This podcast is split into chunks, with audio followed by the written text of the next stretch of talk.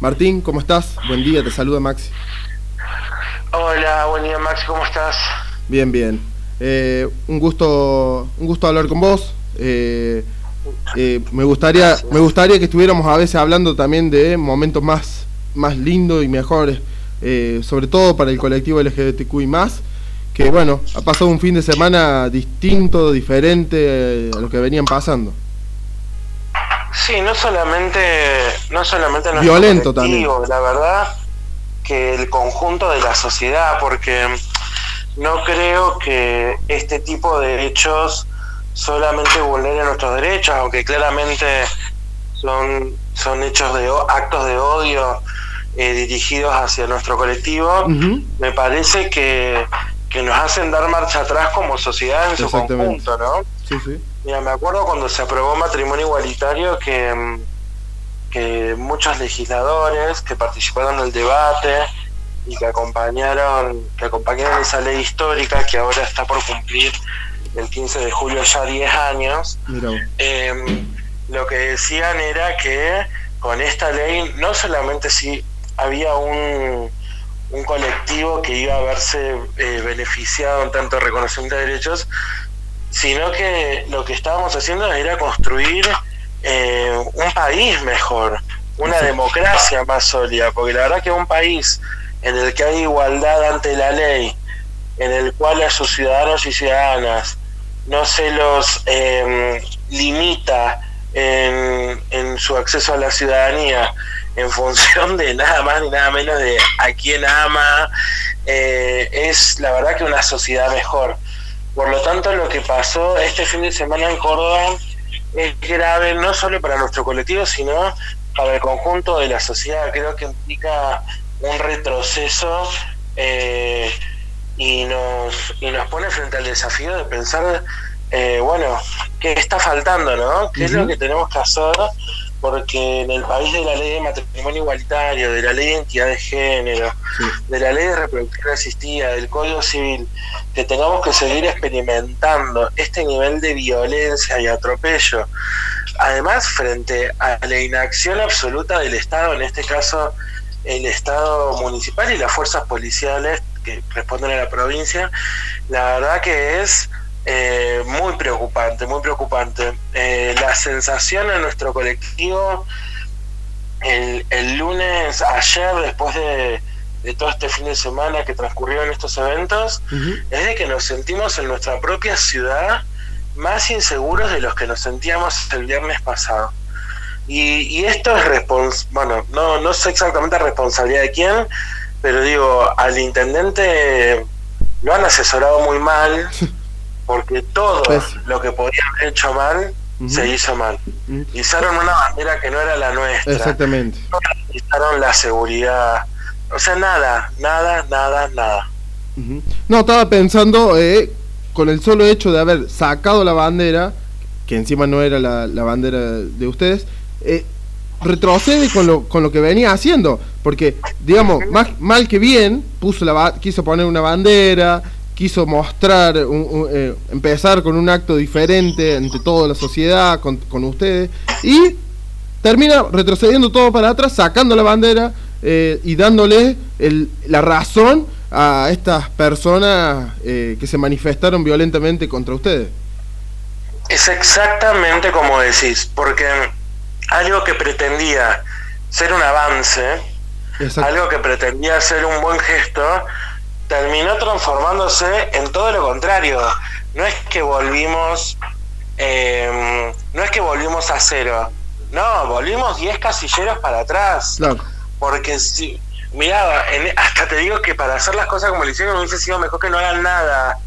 Porque em, nos llevaron a un lugar en el que estos grupos ahora se sienten empoderados a vandalizar, a violentar y atacarnos, eh, porque el Estado frente a esas acciones retrocede. Entonces, si lo lograron con esto, imagínate otras cosas que pueden este lograr. Porque el Estado, ah, lo voy a decir en estos términos, arrugó, arrugó y no puede hacer eso el Estado, porque el Estado tiene que garantizar eh, la convivencia democrática. No puede frente a un grupito de violentos dar marcha atrás. Después para, después para reprimir criminal y, y, judicializar la, protesta social no tienen ningún tipo de problema. No tienen ningún tipo de problema. Cuando salen los trabajadores a manifestarse, cuando aumentan el cospero, lo que sea. Pero cuando salen un grupo de intolerantes a le, digan, a ver, ayer el fin de semana había gente armada. Hay, hay personas que fueron a manifestarse pacíficamente que fueron atacadas por este grupo a cadenazos. en el pleno siglo XXI, en la Argentina. ¿Cuándo vamos a avanzar? O sea, yo no lo puedo creer. Te decía que cuándo vamos a avanzar con estas clases de, de, manifestaciones de odio, de violencia, eh, que, no, que no se pueden permitir de ninguna manera. Eh, la pregunta es, eh, ¿le encontrás que pueda solucionarlo de alguna forma esto, por lo menos el intendente, ¿no? Que empezó dando una buena imagen. Mira, a ver, antes, por, déjame comentar lo, que decía recién. Yo te que aclarar una cosa. En toda sociedad, en toda sociedad, siempre va a haber un reducto minoritario de fuerzas antidemocráticas. Esto es así uno ve las sociedades que nos marcan como las más avanzadas del mundo y en esas sociedades hoy tenés partidos de ultraderecha con representación parlamentaria. O sea, a mí no me asusta la democracia, no me asusta que haya sectores minoritarios que tengan este pensamiento. Van a existir y van a seguir existiendo. Lo que pasó acá es que el Estado no estuvo a la altura de las circunstancias. Porque no es, che, ¿hasta cuándo va a seguir existiendo esta gente? Esa gente va a existir siempre. El punto es hasta cuándo el Estado va a seguir desprotegiéndonos frente a esta gente. Porque lo que está acá en discusión es el rol del Estado. Em, yo honestamente creo que el municipio tiene, puede rectificar esto. Creo que cada día que pasa se alejan más de una, de una solución, porque em, eh, a ver, si hicieron las cosas tan mal, no sé quién los asesoró honestamente, pero se han hecho las cosas tan mal eh, de manera que hoy ya sea inviable volver a izar la bandera en el mismo lugar que ellos habían dispuesto, bueno, que dispongan de otro lugar que tenga más o menos la misma visibilidad, que esté más o menos en, en la área céntrica, de manera que el retroceso no sea tanto, porque el daño está hecho, porque el daño está hecho. Pero bueno, pasan los días, esa bandera sigue sin estar flameando en ningún lugar, y cada día que pasa me parece que es un terrible mensaje por parte del Estado para el conjunto de la sociedad, no solo para nuestro colectivo, sino para el conjunto de la sociedad. Sí, totalmente. Eh, te quiero sacar un rato de ahí de, la problemática, que no, obviamente que no es menor, que no, que no, no podemos no discutir ni no hablarlo. Eh, te quería pedir una, una, reflexión al respecto, bueno, de este pasado, eh, para mí creo que es toda la semana, todo el mes, eh, el Día Internacional del Orgullo, en cuanto a los derechos que le faltan, al seguir el día a día. Mira, em, hoy la, agenda de nuestro movimiento está puesta en una reivindicación histórica pendiente que es la de la inclusión laboral travesti trans.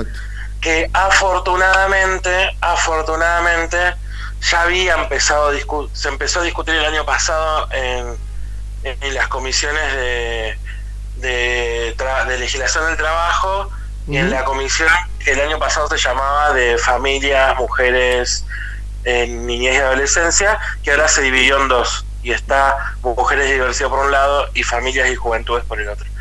Eh, este año, eso, el año pasado estuvimos a punto, a punto de lograr un dictamen en la Cámara de Diputados, se cayó por diferentes razones. Yo creo que, bueno, mucho tuvo que ver el, el clima electoral, digamos, y la necesidad de diferenciación de algunas fuerzas políticas.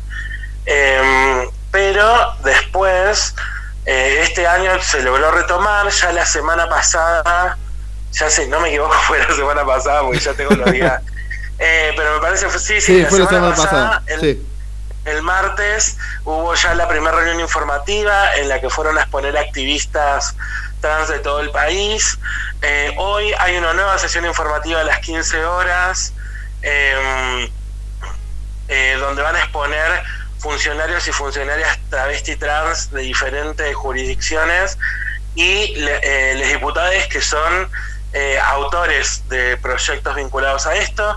Acá en Córdoba, eh, bueno, Gabriela Esteves, del Frente de Todos, es autora de uno de los proyectos de inclusión laboral, que es el proyecto Loana Berkins, que es el proyecto que estamos impulsando desde la Liga LGBTIQ y desde la Convocatoria Federal Trans, que bueno, son dos organizaciones nacionales que nuclean a más de 50 organizaciones locales de todo el país. Así que nada, la verdad que con mucha expectativa, el 7 de julio va a haber una nueva reunión informativa donde van a volver a exponer activistas y bueno, y esperamos que pronto, quizás en julio, si todo sale bien, o agosto, la comisión pueda estar dictaminando para que antes de fin de año el tema pueda ser tratado en el recinto y al menos este año ya tengamos la media sanción y el año que viene quede pendiente la solamente la discusión en el Senado. La expectativa es esa. eh, ¿cómo, ves, bueno, eh, nuevos vientos en respecto al gobierno nacional, donde, bueno, por lo menos hay ya un ministerio donde se encargan de las mujeres, de la diversidad y los géneros? Eh, ¿Cómo lo ves? ¿Qué te parece? No, a ver, primero yo no yo no voy a, no, no, no soy neutral, digamos, políticamente no. No, no, como no, activista yo eh, eh, claramente eh, acompañé em, la campaña electoral de, Alberto y de Cristina, convencido de que es el espacio político que, que efectivamente contiene en su agenda nuestras reivindicaciones históricas no porque me parezca, sino porque lo viví, lo viví durante 12 años, eh, donde, donde todas esas reivindicaciones históricas nuestras fueron transformándose en políticas públicas. Y la verdad que, eh, más allá de la espantosa coyuntura que estamos atravesando con este tema de la crisis sanitaria, se han tomado decisiones muy audaces por parte del gobierno en este corto tiempo. La creación del ministerio no es un dato menor. Em, además, en este ministerio se ha creado una subsecretaría específicamente de políticas de diversidad que está a cargo de una persona trans con, mucha trayectoria en el tema, eh, lo cual me parece que es un dato importantísimo. Se han incorporado otros funcionarios y funcionarias del colectivo en diferentes ámbitos de la gestión estatal nacional. Y además, no solamente se ha reducido las políticas de diversidad a este ministerio, se está planteando como una cuestión transversal a toda la gestión. Entonces uno puede ver cómo en economía, en desarrollo productivo, en agricultura familiar, bueno, en diferentes áreas del gobierno nacional, em, la, la perspectiva de género y diversidad se transversaliza para que efectivamente todas las políticas públicas puedan llegar también a nuestro colectivo.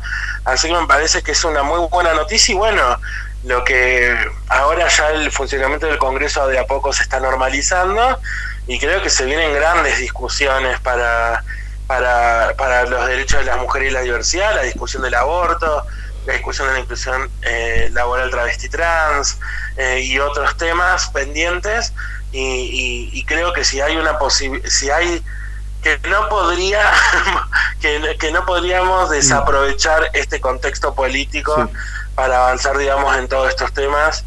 Eh, así que nada, estamos laburando afuera para eso. Sin, sin ir más lejos, bueno, se puso por primera vez un, eh, una oficial trans a cargo de un, cargo jerárquico que es eh, Maribela Helguera Ángeles. a cargo es coordinadora de la subdirección de política de género al servicio penitenciario bonaerense. Así que por ejemplo, ahí, pero digo también Ornel Infante en el INADI, Alba Rueda en el Ministerio de la Mujer. Dentro del Ministerio de Economía se creó una, no sé si es una secretaría o qué rango tiene, que particularmente para incorporar la perspectiva feminista en las políticas económicas del gobierno nacional. Digo, nada, me parece que es más que propicio, sobre todo en contraste a lo que vivimos en los últimos años, donde la única política que tuvo el macrismo para con nuestro colectivo fue la publicación de, un protocolo de detención de personas LGBT. O sea, la única política que tuvo fue represiva y donde sí habilitó el, debate del aborto en el Congreso, pero sin comprometerse con eso. Entonces, como que ni fue lo mismo que nada. Eh, en contraste, hoy tenemos un presidente que dijo, eh, nosotros vamos a enviar, nosotros vamos a enviar el proyecto de aborto al Congreso eh, y, lo apoyamos, digamos, no, no, no somos neutrales o, o lo más, o lo habilitamos, pero no estamos, o sea, no, haciendo las cosas como, como corresponde, así que la verdad es que con, con mucha expectativa, insisto, por ahí el tema de la, de la pandemia por el COVID nos descolocó a todos un poco eh, y, hubo que adaptarse a, a las nuevas formas de, activismo, de cabildeo, bueno, la actividad en el Congreso y demás, pero, pero claramente eh, eh, ya hace unos meses que, que todo ese laburo se ha retomado y, y, y si todo sale bien, bueno, este año vamos a poder estar al menos iniciando esos debates para, para poder llegar a media sanción.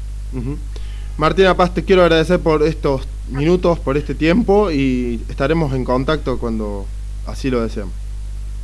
No, muchísimas gracias a ustedes y un saludo para toda la audiencia de la radio. Muchas gracias Martín, un abrazo. Chao, chao.